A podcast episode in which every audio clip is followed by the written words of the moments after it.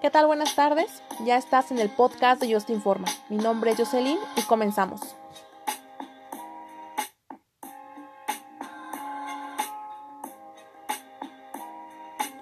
¿Alguna vez te has preguntado cómo es que funciona el ser humano en cuanto a nuestras actitudes y emociones? Bueno, estamos de acuerdo que para que una persona pueda comunicarse, expresarse o demostrar sus emociones, entre otras cosas más, es importante el uso del lenguaje. A esto, de igual manera, se le puede conocer como la neurociencia, que básicamente tiene que ver con el funcionamiento del cerebro. Es decir, el cerebro también es el responsable de nuestras funciones internas, como lo pueden ser los ciclos de sueños, también la producción de hormonas, incluso el crecimiento de una persona, que esto a su vez está constituido por neuronas.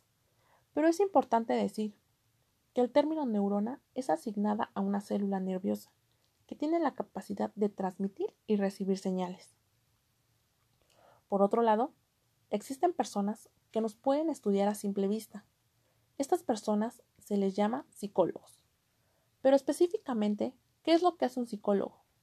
Bueno, pues los psicólogos pretenden descubrir, explicar, predecir y modificar el comportamiento de un humano. Poniendo un ejemplo sería, cuando una persona está mal emocionalmente o tiene problemas ya sea sociales o personales, siempre se le recomienda que acuda con un psicólogo. Y una vez que acudimos con esta persona, podemos observar que desde que llegamos ya nos está analizando. Se fija en cada movimiento que hacemos y esto lo hace como decíamos anteriormente para que pueda predecir y descubrir el que nos pasa, el por qué y así él poco a poco ir sacando sus conclusiones.